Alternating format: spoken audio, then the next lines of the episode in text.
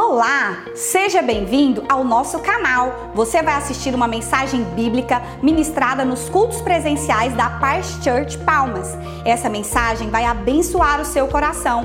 Por isso, queremos pedir que você compartilhe o link dessa palavra com seus amigos. Abra o seu coração. É, eu quero ler com você primeira carta aos Coríntios, capítulo 11, versículo 24. Só uma parte desse versículo é tão poderoso isso aqui.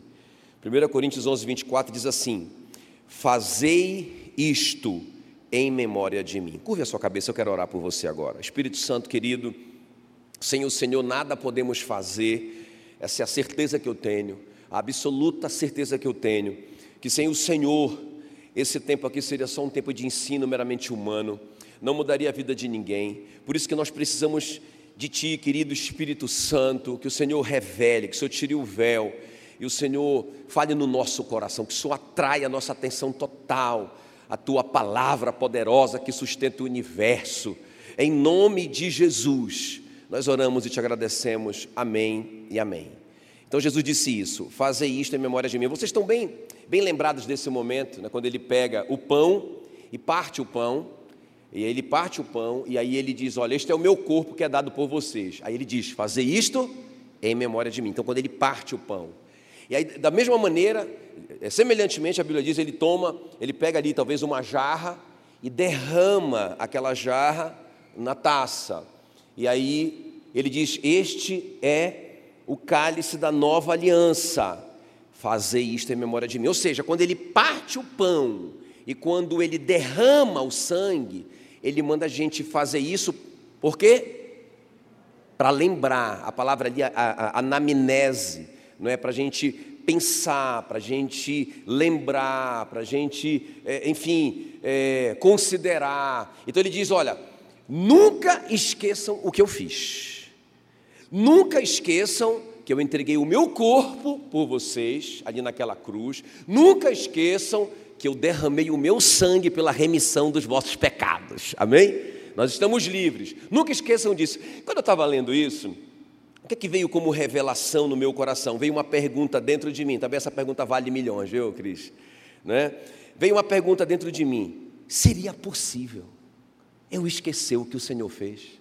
Por que, que ele deixou isso, não é, a Santa Ceia, como um memorial para me ajudar a lembrar a sua obra por mim?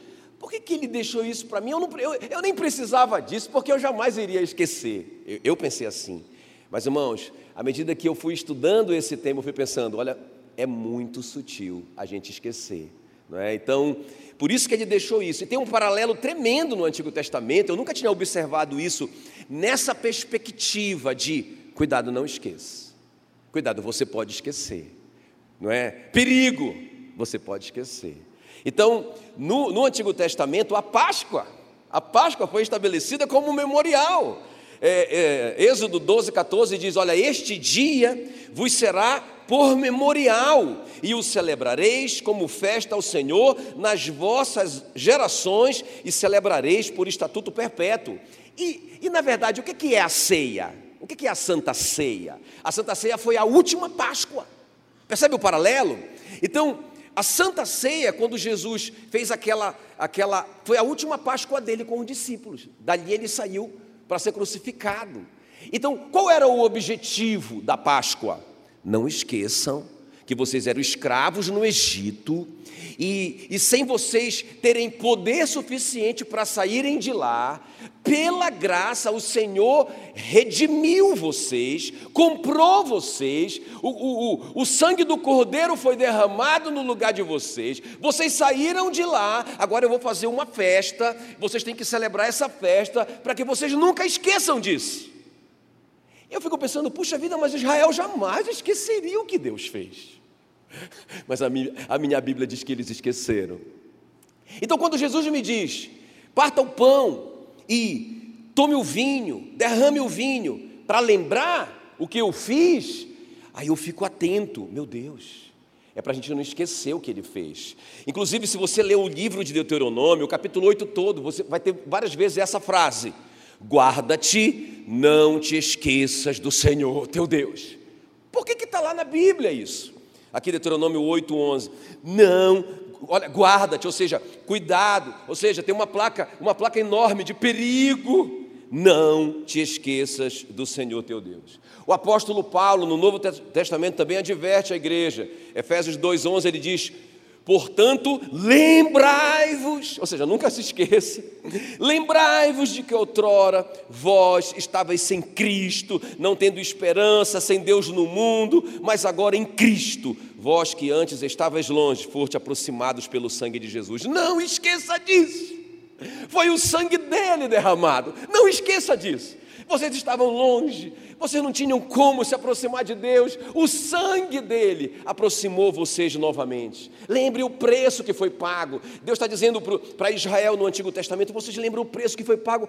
Quantos cordeiros foram mortos, não é? Para que eles fossem livres. Olha o preço que foi pago, foi tão caro libertá-los de lá. Agora no Novo Testamento o preço foi maior ainda. O apóstolo Pedro diz em 1 de Pedro 1, 18: Não foi mediante coisas corruptíveis, como prata ou ouro, ou seja, essas coisas sem valor, que fortes resgatados, mas pelo precioso sangue, como de cordeiro sem defeito e sem mácula, o sangue de Jesus. Aplaude ele, aplaude ele aí. Aleluia. Agora a questão é, presta bem atenção por que nós esquecemos. Então, essa foi a minha meditação. Minha meditação. Eu não estou trazendo uma palavra para você, essa palavra foi primeiro para mim. Cuidado, Jackson. Cuidado para você não se esquecer. Lembra, Jackson. né? E aí, essa palavra foi para mim. Então, e eu pensei, por que, Senhor, nós esquecemos? Por que Israel esqueceu? Porque no Novo Testamento, a gente é capaz de esquecer tanto o amor. Então, Quer ver como é muito claro Deuteronômio 8,12? Aí eu quero que vocês leiam comigo. Olha o que o Moisés falou para eles, não é? Olha, para não suceder que depois de teres comido e estiveres farto, de barriga cheia, depois de haveres edificado boas casas e morado nelas, depois de se multiplicarem os teus gados e os teus rebanhos, e se aumentar a tua prata e o teu ouro, e ser abundante tudo quanto tens, se eleve o teu coração e te esqueças do Senhor teu Deus, que te tirou da terra do Egito, da casa da servidão. E no versículo 17, 8 17 diz assim: Olha, não digas no teu coração, a minha força e o meu, a minha força e o poder do meu braço me adquiriram estas riquezas. Antes, antes, te lembrarás do Senhor teu Deus, porque é Ele que te dá força para adquirires riquezas. Irmãos, o que foi que distraiu Israel? O que foi que fez Israel?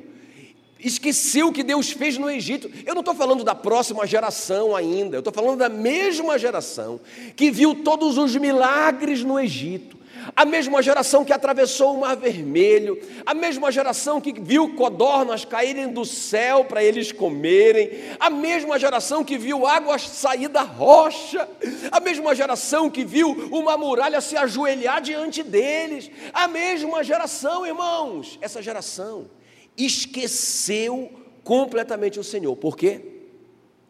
Por quê? Escuta bem o que eu vou te falar. Por causa do barulho do mundo por causa da beleza do mundo. Eles entraram na bênção, eles entraram na promessa e começaram a ter sucesso, e começaram a ficar ricos, e começaram a construir casas, e começaram a focar tanto nessas coisas que eles esqueceram o Senhor. E, e quando eu olho para a minha geração, olho para mim mesmo, eu digo: meu Deus, nós temos muito mais coisas para nos vislumbrarmos hoje. O mundo está muito mais atraente do que naquela época, não é? Muito mais atraente, muito mais barulhento, muito mais apelativo. Olha, irmãos, nós somos uma geração que corre muito perigo. Quem está me entendendo? Eles esqueceram, eles se distraíram por causa do barulho e da beleza do mundo. Eu estava pensando esses dias, alguém estava falando: olha, é, é, é interessante que o sol exerce poder e influencia as marés dos oceanos, o Sol. Eu nem sabia disso. Eu sempre ouvi que era a Lua. Aí essa pessoa disse, e, e essa pessoa é uma pessoa muito entendida do assunto, ela falou: não, mas a Lua exerce mais. A lua exerce mais influência sobre a maré do que o sol. Isso é mesmo. E por que isso? E depois eu fiquei pensando, olha, é porque na verdade é por causa. Olha, imagina aqui, o Sol, enquanto que o Sol tem 1 milhão e 400 mil quilômetros de diâmetro, olha o tamanho dele, a Lua tem menos de 400 mil. É um cisco, né? Perto do Sol. É menos do que 1% do Sol. Mas por que, que a Lua exerce mais influência sobre a Terra, sobre o mar, sobre as marés? Vocês são inteligentes, porque está perto. Porque está perto. O dinheiro está mais perto de nós do que o céu. A fama está mais perto de nós do que o trono de Deus. As coisas, o mundo que está aqui pertinho da gente, nos influencia mais. Não deveria ser assim. É, é sobre, sobre isso essa palavra, não é? Nos influencia mais, nos afeta mais do que o sol da justiça. Não deveria ser assim. Quem está me entendendo? Amém, queridos? Então, o nosso tema hoje de manhã como eu poderia esquecê-lo? É, essa foi a palavra que, essa foi a pergunta de, de, de um bilhão de dólares. Como que eu poderia esquecê-lo? Quando eu fui lendo essas coisas e o perigo da gente esquecer, inclusive tem uma advertência séria em Deuteronômio 8, 19: olha, se vocês esquecerem, se depois de tudo isso, todas essas ajudas para vocês lembrarem, como a Páscoa, e todas essas advertências de não te esqueças, não te esqueças e não te esqueças.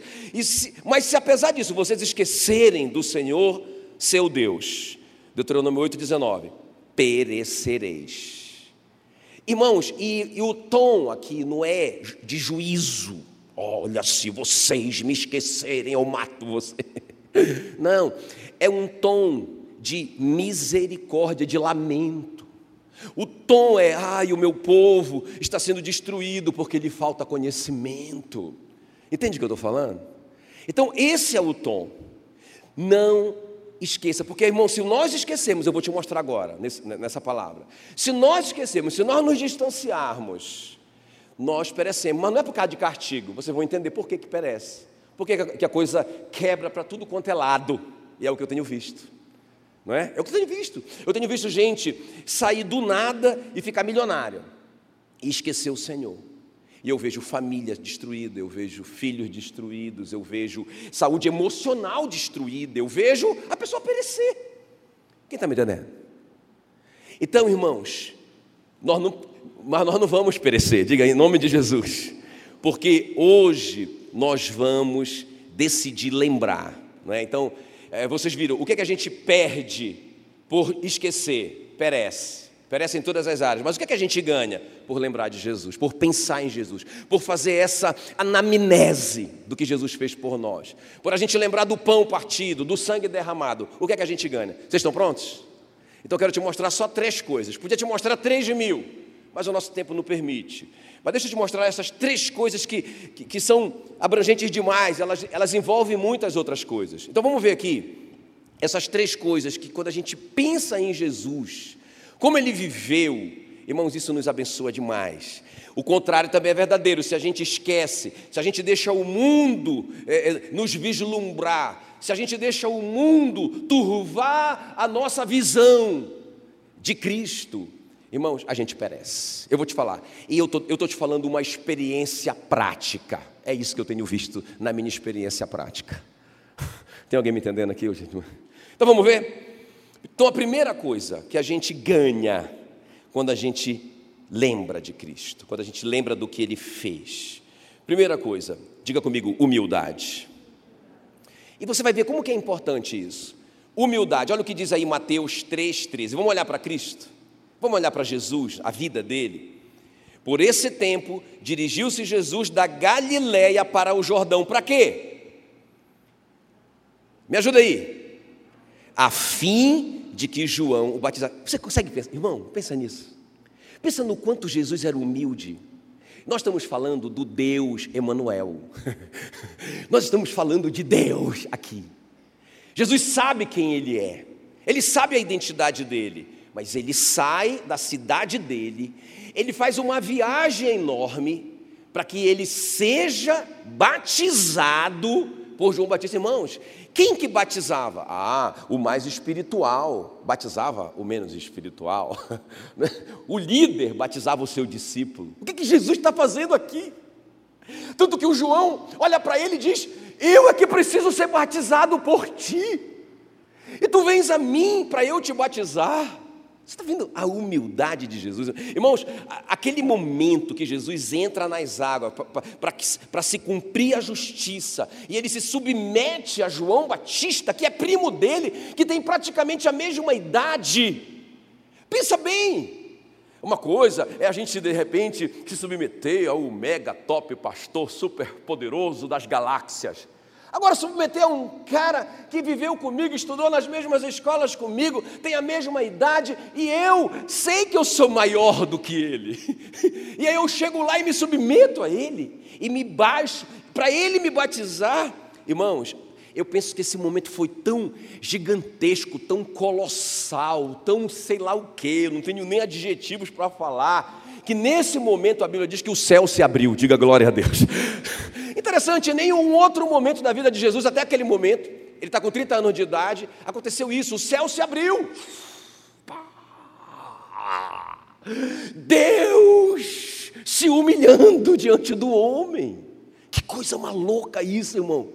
O céu se abre e aí o Espírito Santo desce sobre Jesus o Deus Espírito Santo, desce sobre Jesus em forma de pomba, desce sobre ele, e naquela hora Jesus ouve a voz do próprio Pai dizendo para ele: Tu és o meu filho amado. Eu imagino Deus, eu te amo, meu filho, eu te amo por esse seu coração tão humilde. Tu és o meu filho amado, porque em ti me. E é interessante que não é coincidência que dali Jesus sai para o combate, o grande combate contra Satanás no deserto. Por que, que não foi antes? Porque aqui Jesus recebe toda a autoridade, porque não há autoridade sem submissão a uma autoridade. Que coisa! E aí Jesus vai para o deserto, combate com Satanás, irmãos, e é nocaute. Diga glória a Deus. Sabe, então quando eu olho para Jesus assim, eu digo, meu Deus, meu Deus, eu não posso, eu não posso, eu não posso tirar os olhos dele, porque se eu tirar os olhos dele, se eu esquecer Jesus na minha vida, na minha rotina, no meu dia a dia, se eu parar de pensar nele, no que ele fez, fazer isto em memória de mim. Olha, assim como eu parti o meu corpo, assim como eu derramei o meu sangue por vocês, Nunca esqueçam isso. Nunca esqueçam isso. Então, irmãos, quando eu tiro os olhos dele, qual é a minha tendência? Qual é a tendência do ser humano, a tendência da carne? Eu achar que eu sou o cara. Hum, eu sou o cara. Não é? Ah, glórias a mim, aleluia. Sabe, irmãos, porque veja bem, pastor, mas o que é que eu ganho sendo humilde, igual Jesus? Primeiro, uma vida vitoriosa, porque o Tiago, em 4, Tiago 4, é, 6, ele diz: Deus dá maior graça, diga maior graça, diga maior graça. Se tem uma graça maior, é porque tem uma graça menor. Ele dá mais, ele dá mais favor e merecido, pelo que ele diz. Deus resiste ao soberbo, ao orgulhoso, mas ele dá graça aos humildes. Quem quer receber o favor imerecido de Deus? Irmãos, qual que é o segredo? Eu não posso me ensoberbecer. Provérbio 16, 18 diz que a soberba ou o orgulho precede a ruína e a altivez de espírito, a queda. Então, se eu quiser ter uma vida vitoriosa, se eu quiser receber favor imerecido, se eu não quiser ser arruinado, se eu não quiser cair, irmãos, eu preciso ser humilde. Agora, para que eu seja humilde, qual é o segredo? Abre o olho. Abre o olho para olhar Cristo. Não, não fique vislumbrado com o mundo, não é? Ah, cuidado com, com a paixão pelo mundo, cuidado para você não se grudar que você não é daqui, nunca se esqueça, você está passando por aqui, você é peregrino aqui, amém? Muito bem, outra coisa que eu ganho por ser humilde é autoridade, ah, eu quero ler isso com você, Filipenses 2,5 tenham a mesma atitude demonstrada por Cristo, Embora ele sendo Deus, não considerou ser igual a Deus. Não considerou que ser igual a Deus fosse algo a que devesse se apegar. Embora ele era Deus. Em vez disso, ele esvaziou a si mesmo, assumiu a posição de escravo e nasceu como ser humano. Quando veio em forma humana, humilhou-se e foi obediente até a morte e morte de cruz. Por isso Deus o elevou ao lugar de mais alta honra e lhe deu o nome que está acima de todos os nomes. Você quer crescer em autoridade? Seja humilde. Agora, como que eu vou ser humilde? Se eu tirar os olhos de Cristo. Então, irmãos, quando eu olho para Cristo, se submetendo ao João Batista, quando eu olho para Cristo, a Bíblia diz lá, é, é, se submetendo aos seus pais. A Bíblia diz que ele foi submisso aos seus pais. Quando eu olho para Cristo, submetendo a um governo corrupto, pagando seus impostos corretamente e, e submetendo a, a, a tirania do César. Quando eu olho para Jesus assim, sendo humilde, eu fico constrangido. E eu digo, meu Deus, tenha misericórdia de mim. Me ajuda a não esquecer o Senhor. Como eu poderia esquecê-lo? Quem está me entendendo? Se você começar, irmãos, a se achar, a se achar, lembre de Cristo. Se dias um amigo meu, que, que ele, ele é engraçado, ele já está assim, né? Ele é jovem igual eu, muito jovem igual eu, um pouco mais velho do que eu, mas ele falou assim uma coisa interessante. Ele falou, rapaz, quando uma moça bonita, Miss Universo, olha para mim e me dá moral, eu tiro o espelhinho que eu sempre levo no meu bolso. Aí eu olho para mim, cara, cheio de ruga, com dente amarelo de, de velho. Eu dou uma olhada de perfil, vejo o meu barrigão. Entende? Aí eu me olho bem, me olho bem. Aí eu digo, não, cara. Aí eu guardo meu espelho e digo, não, rapaz, ou essa mulher tá doida. Não é? Ou então ela está pensando que eu tenho dinheiro mas eu não vou pensar maldade sobre ela. Não, isso é coisa do diabo, porque uma, a Miss Universo desse jeito, se interessando por um homem desse, isso é coisa de Satanás mesmo, porque ela sabe que eu sou casado. Se você começar a se sentir alguma coisa, se olha no espelho. Qual é o espelho, pastor? É a palavra.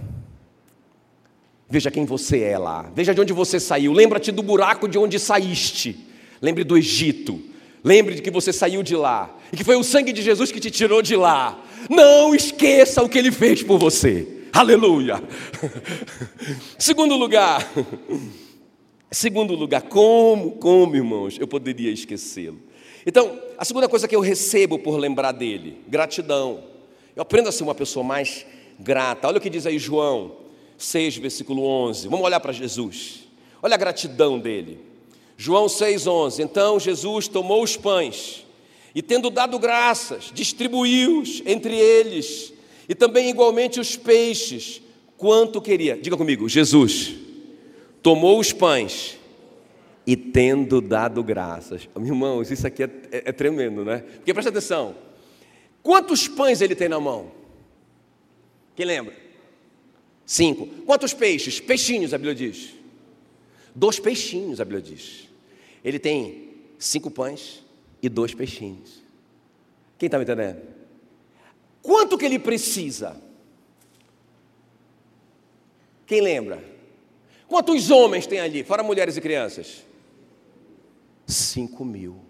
Então ele tem cinco pãezinhos e dois peixinhos, mas a necessidade dele, para pelo menos alimentar os homens, só os homens, ele precisava pelo menos de cinco mil pães e cinco mil pedaços de peixe. Irmão, o que eu quero dizer com isso? Que ele agradeceu, ainda que ele não tinha o suficiente. Agora, quando eu penso nisso, eu penso, meu Deus, ele é o filho de Deus. Ele é o filho que Deus se alegra. Tu és o meu filho amado, em ti eu me comprazo. Ele é o primogênito, antes ele era o unigênito, o único filho. Depois da cruz, ele se torna o primogênito entre muitos irmãos. Ele é Deus. Ele é o verbo da vida. Ele estava com Deus antes da fundação do mundo. E ele não tem o suficiente, é isso que eu estou entendendo. Ele tem uma necessidade de cinco mil, pelo menos. E ele só tem cinco. Como assim? E o que ele vai fazer com esses cinco? Ele vai agradecer. Eu digo, meu Deus. Aí eu, eu, eu fico constrangido. Porque quando eu penso no que eu já tenho recebido dele, pela graça, que não teve nada a ver com obra nenhuma, quando eu penso que eu estava perdido nos meus pecados e delitos, e ele me amou, e ele derramou o seu sangue, e ele partiu o seu corpo por mim, me deu vida, me arrancou. A Bíblia diz que ele me tirou do império das trevas e me transportou para o reino do Filho do seu amor, de graça. Eu digo, meu Deus, como que eu posso ser ingrato? Como que eu posso reclamar de alguma coisa? Se o Senhor que poderia reclamar ali, puxa vida, Pai, o senhor não está entendendo, essas pessoas vão embora do culto, porque elas estão com fome, já está gente desmaiando aqui, o senhor não está entendendo, eu só tenho cinco pãezinhos e dois peixinhos. Irmãos, ele agradeceu, e deixa eu te falar uma coisa: tem poder na gratidão. Tem poder na gratidão. Quando Jesus agradece, o céu estremece. Aleluia. Olha o que diz o apóstolo Paulo em Hebreus 12, 28. Portanto, já que estamos recebendo um reino inabalável, sejamos agradecidos e assim adoremos a Deus de modo aceitável, com reverência e santo temor. Nós estamos recebendo um reino inabalável, irmão. Sabe o que é um reino? Sabe, o reino é um país.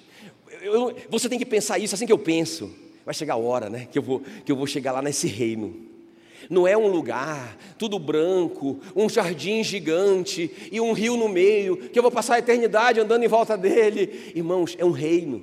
É um reino. A Bíblia, a Bíblia mostra que tem, que tem hierarquias, que tem governos, que tem recompensas, que tem, que tem moeda, tem dinheiro, tem galardão. Por que, que eu vou precisar de, de mais galardão e o outro não recebe galardão? Porque vai ter, as, as, vai virar, vai ser um país, vai ser uma nação. Só tem um, só tem um detalhe: Jesus vai reinar para sempre nesse país, nunca vai ter uma eleição, a gente nunca vai estar brigando por isso, ele vai estar reinando lá e vai ser maravilhoso. Nem olhos viram, nem ouvidos ouviram, nem jamais penetrou em coração humano o que Deus tem preparado para aqueles que o amam. Uh! Então, como que eu posso reclamar? Irmãos, deixa, deixa eu só fechar esse ponto com esse exemplo, que eu acho tremendo. Pensa o apóstolo Paulo, ele está pregando o evangelho. E tem uma moça atrapalhando ali, porque ela está cheia de demônio. O apóstolo Paulo diz: Olha, em nome de Jesus, sai dessa moça. E o demônio sai. Por causa disso, eh, os caras se levantaram contra ele e ele foi preso por causa disso. Ele e o Silas, coitado, foram presos. Eles foram acusados de crimes terríveis e eles foram colocados, a Bíblia fala, no cárcere mais, mais, mais interior e foram amarrados os seus pés no tronco. E eles pegaram muitas chicotadas, apanharam muito naquele dia. Quem está me entendendo? Irmãos, agora escuta, olha a gratidão deles. A Bíblia diz que à meia-noite, à meia-noite eu fico imaginando aquelas costas todas inflamadas. Eu fico imaginando é, o cárcere interior, era, era, quase que, era quase que como se fosse uma caverna debaixo da prisão. É, os historiadores dizem que os dejetos da parte de cima, caía tudo lá embaixo. Era quase como que fosse uma, uma fossa asséptica. E os caras que cometiam crimes hediondos ficavam ali naquele cárcere interior, amarrados em tronco, para não saírem de lá de jeito nenhum. Aquela vergonha, aquele fedor terrível, irmãos, aquela coisa horrorosa, e com a costa toda arrebentada, sentindo dor demais. Sabe o que eles, esses caras começam a fazer? Eu quero que vocês leiam Atos 16, 25. Por volta da meia-noite, Paulo e Silas oravam, mas não só oravam, ó Senhor, nos tira daqui. Eles cantavam e davam louvores a Deus. Essa palavra louvor, eulogia, significa enaltecimento e gratidão. Pelo que esses caras estão agradecendo, irmãos. Eu não sei se isso te constrange, isso me dá vergonha quando eu leio. O que, que esses caras estão agradecendo? Porque o que a Bíblia ensina é: se está alguém alegre, cante louvores. Mas eles não têm nada para estar alegres, a não ser que a alegria deles não entenda, não, não dependa de algo externo. A não ser que a alegria deles seja um daqueles frutos de, de, de Gálatas 5 amor, alegria, paz, bondade, benignidade, fidelidade, mansidão, domínio próprio. A não ser que a alegria seja fruto do Espírito Santo, para que esses caras continuem estando alegres, vivendo uma miséria dessa. Ah, irmãos, quando eu penso em Cristo, eu penso que Ele foi muito grato. Então, faz essa pergunta para você: como? Fala aí, como? Agora grita: como? Eu poderia esquecê-lo. Qual é a primeira coisa que você recebe quando você olha para Cristo, quando você faz essa anamnese, quando você lembra da obra dele, quando você o visualiza na sua vida, no seu dia a dia, o que é que você recebe em primeiro lugar? Humildade. Ele mesmo sendo Deus, se humilhou a si mesmo. Ele foi humilde. E ele recebeu o nome que está acima de todo nome. Vale a pena, não é? Amém? Vale a pena. Agora, segunda coisa. Gratidão. Quando você, Jesus, quando você vê Jesus, o Filho de Deus, o primogênito, agradecendo por tão pouco, ele precisando de tanto. Ah, irmãos, isso tem que nos constranger. Amém? Por isso que a gente não pode tirar os olhos de Cristo. Por isso que a gente não pode esquecê-lo, senão a gente vai ficar ingrato. Senão a gente vai começar a reclamar por, por coisas que a gente tem e nem se toca que a gente tem. Quem está me entendendo? Eu, eu, eu, saí daquela, daquela, daquela, daquela UTI ali. Cheguei em casa naquela noite, vendo não só o Jaques, eu vendo várias pessoas ali, não é? Entubadas naquela situação, sem saúde, jovens sem saúde.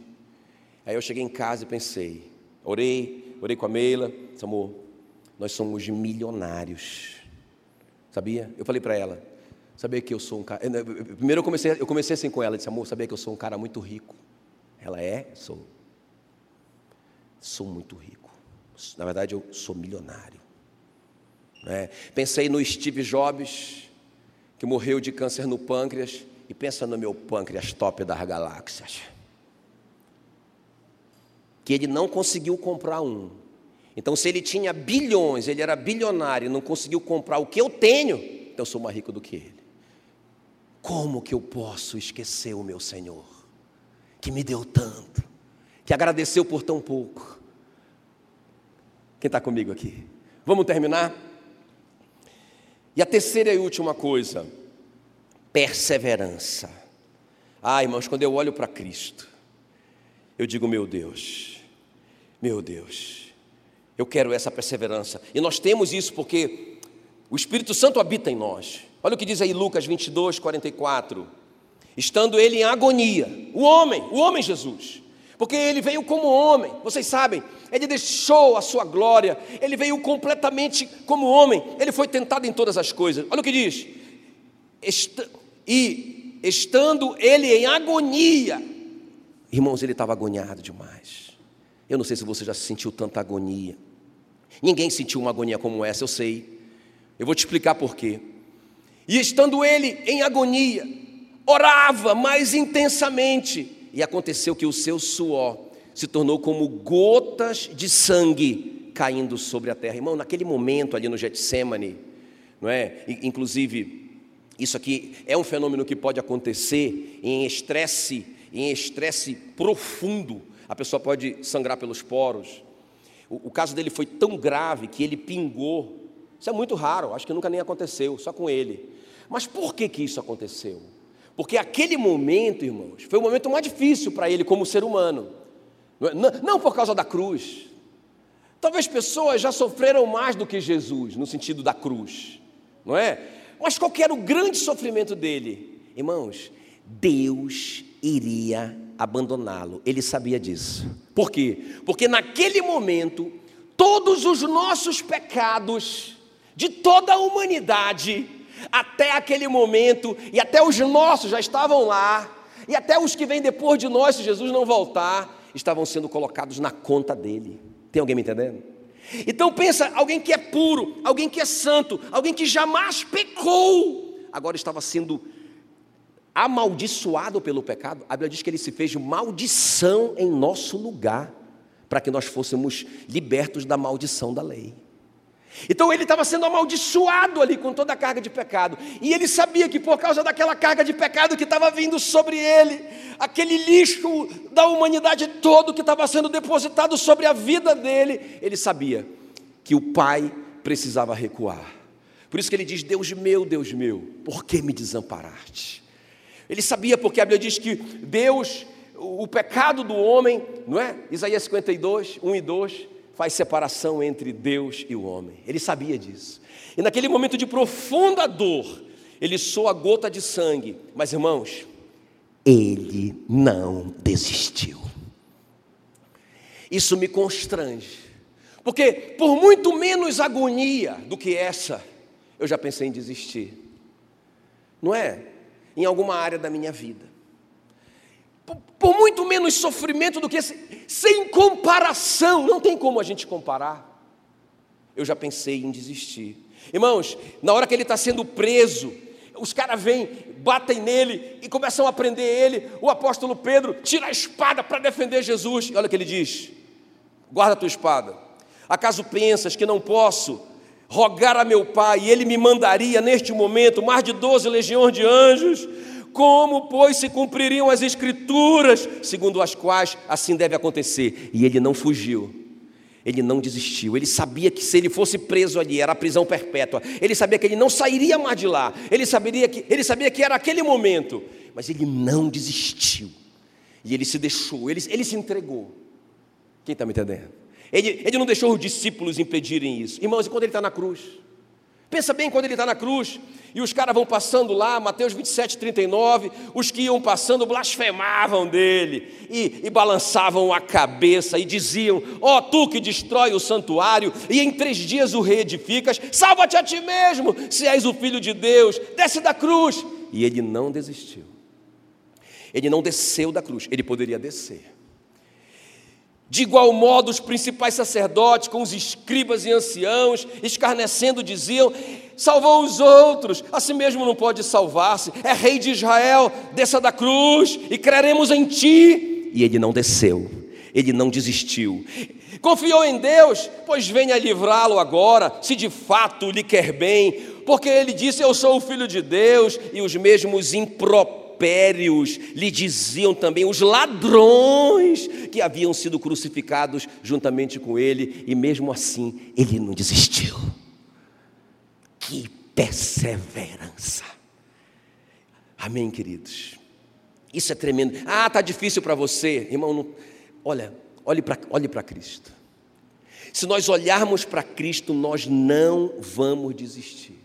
Porque se eu, eu fico pensando assim: olha, meu Deus, se não tivesse acontecido isso comigo, se Jesus não tivesse partido o pão, o corpo dele, se ele não tivesse derramado o cálice, o sangue dele, eu ainda era escravo de Satanás. Então, meu Deus, eu, eu, não, tenho, eu não tenho direito de desistir. Quem está me entendendo? Porque ele foi até o fim por mim. Por isso que o apóstolo Paulo diz em Hebreus 10, 38: o meu justo viverá pela fé, e se ele retroceder, ou seja, se ele desistir, nele não se compraz a minha alma. Nós, porém, não somos daqueles que retrocedem, diga aleluia. Como eu poderia esquecer o meu Cristo, que perseverou por mim até o fim? Amém, queridos? Aleluia, aleluia. Fique em pé no seu lugar, eu quero orar com você. Aleluia. Eu quero que você saia daqui com essa pergunta no seu coração: como eu poderia esquecê-lo?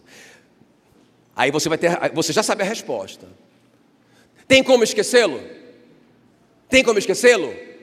Eu, gente, eu falei, acabei de dizer que tem. Como que eu posso esquecê-lo? Hã? Se eu parar de pensar nele, se eu parar de ler a respeito dele, se eu parar de fazer essa anamnese, se eu começar a ficar tão vislumbrado com o mundo, irmãos, nós vamos esquecê-lo. E se eu esquecer, eu vou me tornar, escuta bem, eu vou me tornar soberbo, e a soberba precede a ruína. Se eu esquecê-lo, eu vou me tornar ingrato, e se eu esquecê-lo, eu vou ser uma pessoa fraca.